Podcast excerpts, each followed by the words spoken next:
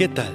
Bienvenidos una vez más al devocional con el pastor Gerson González, donde día a día nos acercamos a las escrituras para conocer y experimentar el poder del Evangelio.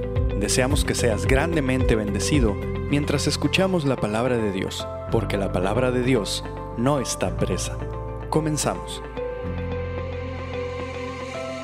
Buenos días, el Señor sea contigo. Qué maravillosa oportunidad la que tenemos de reconectar y encontrarnos nuevamente. Esta mañana damos a Dios toda gloria y toda honra porque Él es bueno. ¿Te parece correcto iniciar diciendo gracias Señor? Hagámoslo. Padre, gracias por este día. Gracias por la oportunidad de buscarte. Gracias por la oportunidad nuevamente de abrir las escrituras y de permitir que tú des guía, dirección, que tú nos ministres por medio de tu palabra que es santa. Gracias porque cuida de tus hijos y nos permites ver que, como lo dijimos en nuestro episodio anterior, la vida cristiana es esa vida que en la cual nos encontraste tristes, abandonados, cautivos de nuestros pecados, pero nos liberaste y nos estás llevando a una vida de gozo y de vida eterna en Cristo Jesús. Así que abre nuestro entendimiento, ilumina nuestra, ilumina nuestra mente, alumbra nuestros ojos para que podamos conocerte cada día más y más, como tú realmente eres mostrado y revelado en las escrituras. Amén. Bueno, permíteme acudir a las palabras de Robert Hawker, tú eres la luz. Precioso Jesús, eres el origen, la fuente, el autor y consumador de todos. Oh profundidad de las riquezas de la sabiduría y de la ciencia de Dios. Cuán insondables son sus juicios e inescrutables sus caminos.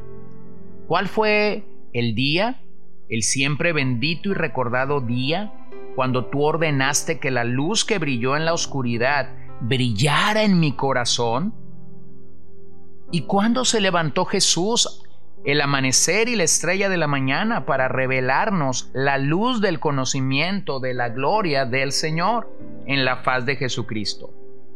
Gloriosa luz y vida de mi alma, continúa tu dulce influencia mañana a mañana, al amanecer y durante la noche el resplandor de tu gracia Continúa hasta que después de muchos días invernales de mi ceguera, ignorancia y condición sin sentido, me renueves en los preciosos descubrimientos de tu amor.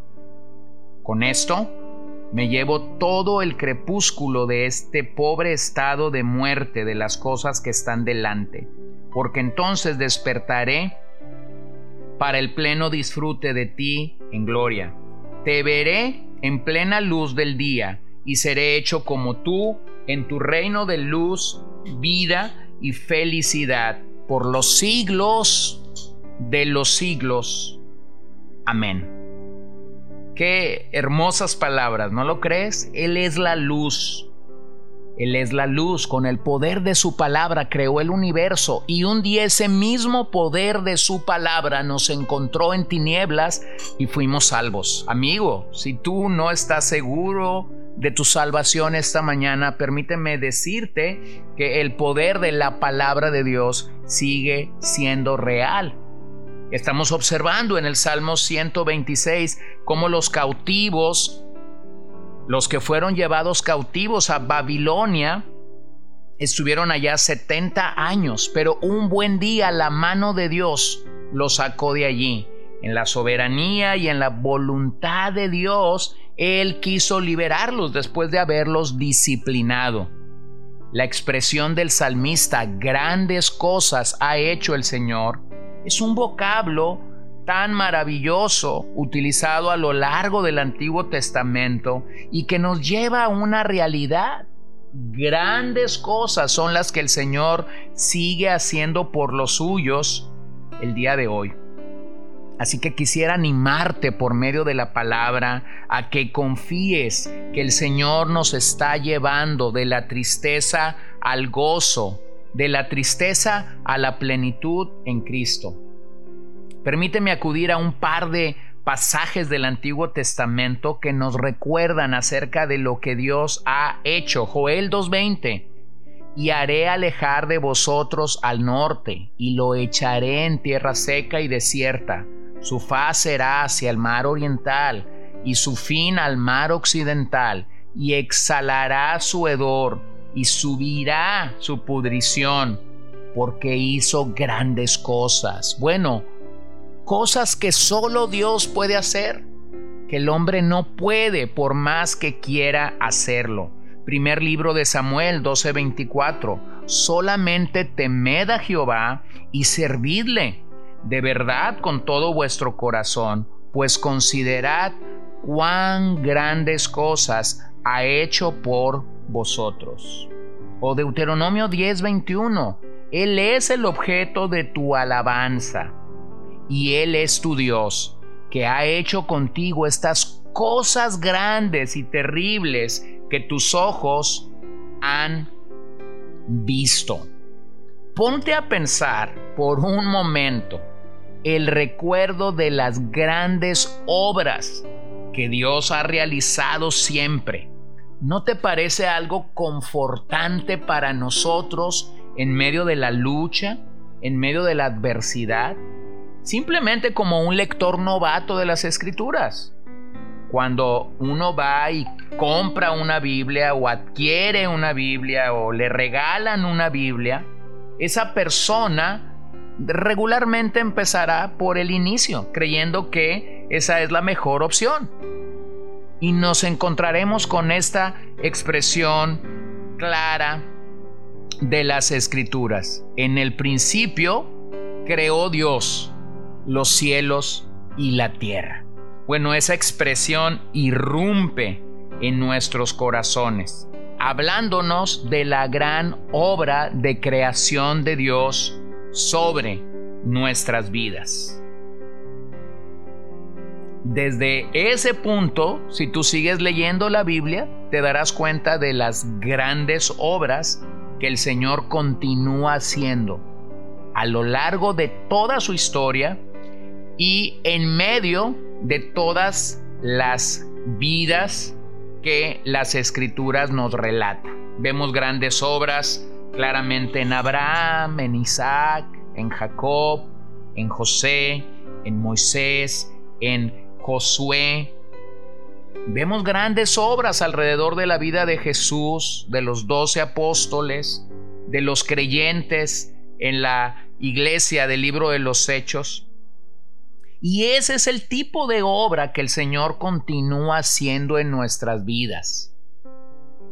Pero hay que recordar que nosotros mismos estábamos cautivos al pecado, pero cuando el Señor intervino, todo cambió. En tu caso y en mi caso, Dios no despertó el corazón de Ciro para liberarnos.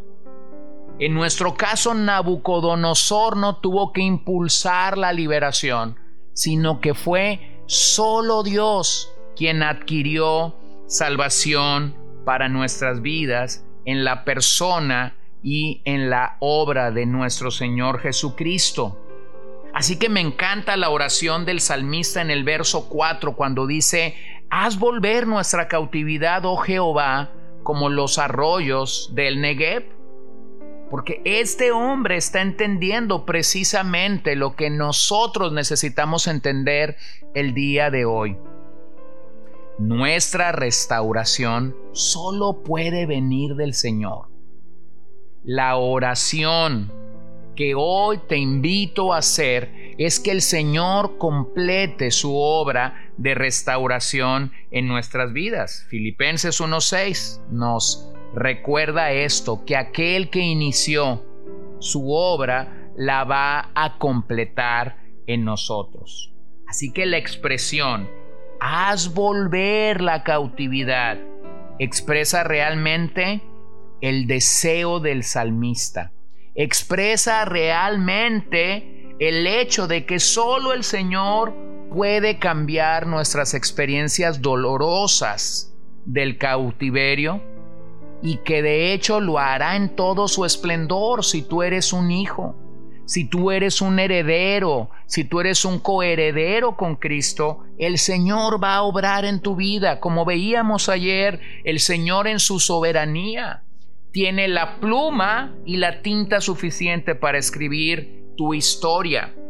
Miente el pensamiento humanista cuando ha declarado que tú eres el propio arquitecto de tu vida. miente miserablemente la pluma está en manos de Dios. Él es el soberano.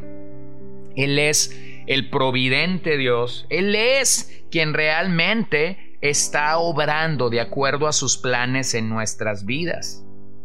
Pero es tan fácil caer en equivocaciones después de una gran victoria, incluso después de ver las grandes obras y hazañas del Señor muchos pueden llegar al estancamiento en sus vidas, muchos pueden llegar a pensar que las cosas sucedieron por ellos mismos o por sus capacidades. Bueno, la mención de los arroyos del Negev aquí es uno de los desiertos al sur de Palestina, pero en el verano esos arroyos se secan. Entonces las lluvias del invierno los llenan y traen nuevas esperanzas a la comunidad. Posiblemente no te es común esto, pero la idea poética detrás de esta expresión es renovación. En ese sentido, lo que el salmista está comunicando es que solo Dios puede restaurar de una manera divina e integral tu vida y la mía.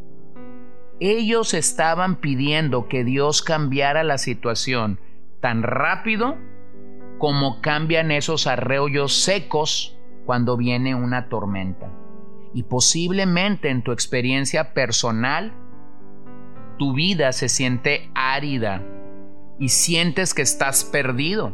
Pero amigo, hermano, esta oración por restauración es una oración real. Solo el Señor puede renovarnos. Solo el Señor puede restaurarnos completamente. Así que no importando la condición que tú tienes ahora mismo, yo te invito, te animo en el amor, pero también en el poder de Jesucristo, a que clames como los cautivos, haznos volver de la cautividad, restauranos, renueva nuestras vidas para que podamos enfocarnos en el gran gozo, en, el, en la gran esperanza de saber que nuestras vidas están siendo llevadas por Dios en su soberanía, en su providencia, de la tristeza al gozo. Y eso no significa que nunca más vamos a pasar por momentos duros, pero significa que vamos a pasar por esos momentos difíciles y duros de la vida, sabiendo que nuestra fortaleza es el gozo de nuestro Señor. Oremos. Señor, gracias esta mañana nuevamente por la oportunidad que tenemos de venir a ti y de poder saber que esto es una realidad para nosotros. Podemos orar como los cautivos, diciéndote, haz volver la cautividad, haz ah, que nuestras vidas puedan ser restauradas y renovadas por ti y solo en ti y para tu gloria. Lo pedimos con toda nuestra mente, con todo nuestro corazón, que allí donde posiblemente ahora hay un corazón sufriendo, sintiendo esta sequedad o resequedad, tu Espíritu Santo pueda traer convicción por medio de tu palabra de que solo tú puedes mantenernos vivos, vigorosos y con el gran gozo de saber que estamos en tus manos. En el nombre de Jesús oramos esta mañana. Amén.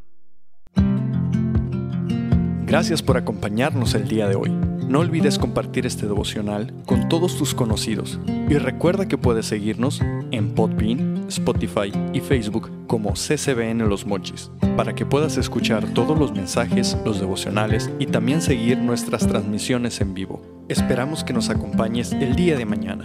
Que el Señor te bendiga.